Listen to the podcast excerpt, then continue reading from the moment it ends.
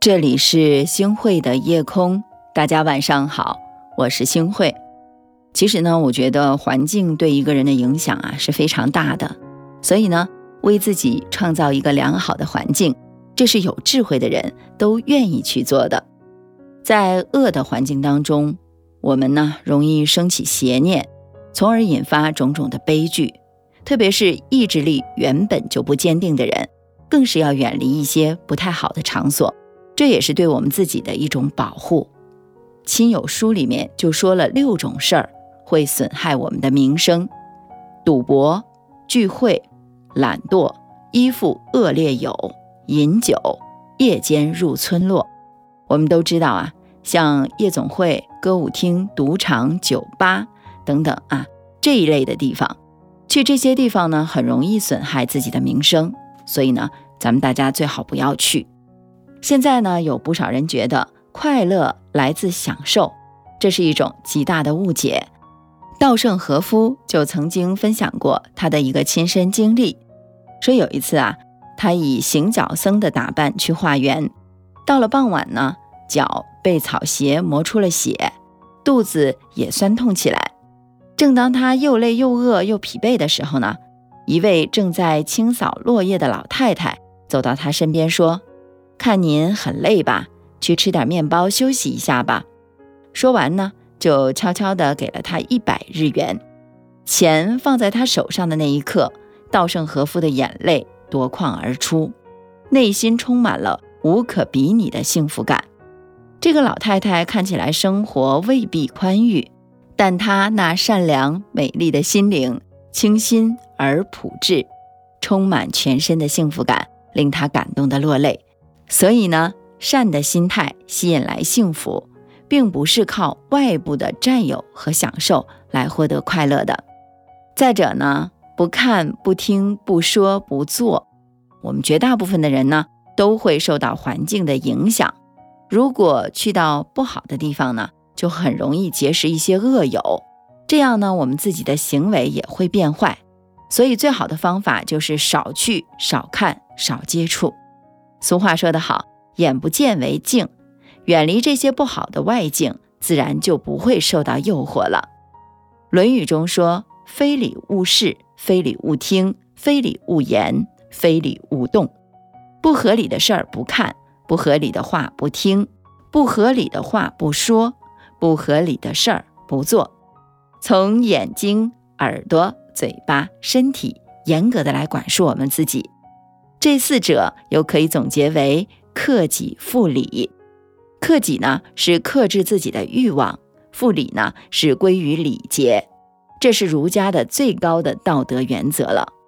我们一旦失去了礼，要想有所进步的话，那么就会非常的困难。《论语》当中，孔子还说过：“不知礼，无以立也。”不懂得礼，没有可能立足于社会。一切礼义。中国传统文化的哲学道理、人生道理要懂得。假使不懂的话呢，就无法站立在这人间了，就永远跟着环境在转，自己没有办法特立独行。大家好好想想，是不是我们遇到恶的环境，人就容易变坏呢？我们要懂得克制自己的欲望，违背礼的事情我们就不要去做。其实啊，礼对于每个人都是不可缺少的。如果什么都不约束我们自己，那样的话就容易被各种各样的外境所诱惑了。那到那个时候，我们再去后悔，恐怕就已经是损失惨重了。善的环境令人身心愉悦，就连野生植物也喜欢寻找既温暖又潮湿的肥沃土地安家落户，因为这样才能茁壮成长，而且长得枝繁叶茂。郁郁葱葱，人最好不要到复杂的环境中去，因为我们的心常常受外界的影响，经不起种种的袭击、诱惑的出现。有智慧的人呢，一定会远离恶劣的环境，因为他们知道，在清静的环境中，心也容易平缓明清。愿我们都能够守护好自己的心，内心丰盈坚定。抵抗世间所有的不安，还有躁动。一言之念，一念执着，注定就此飞蛾扑火。明知是祸，为何还不知所措？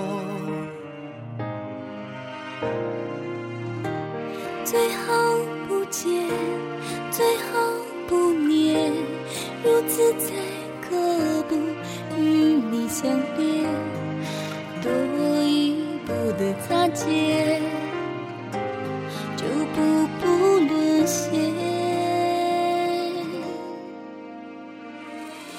是时间的过错，让我们只能错过。我多想念你，多遥远，早知道是苦果，这一刻也不想逃脱。可惜这字眼太刺眼，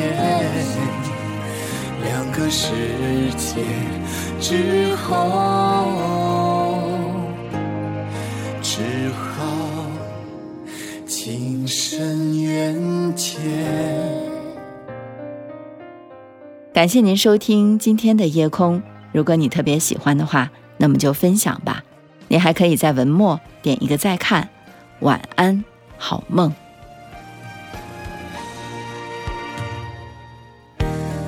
一言执念，一念执着，注定就此飞蛾扑火。明知是祸，为何还不知所措？最好不见，最好不念，如此才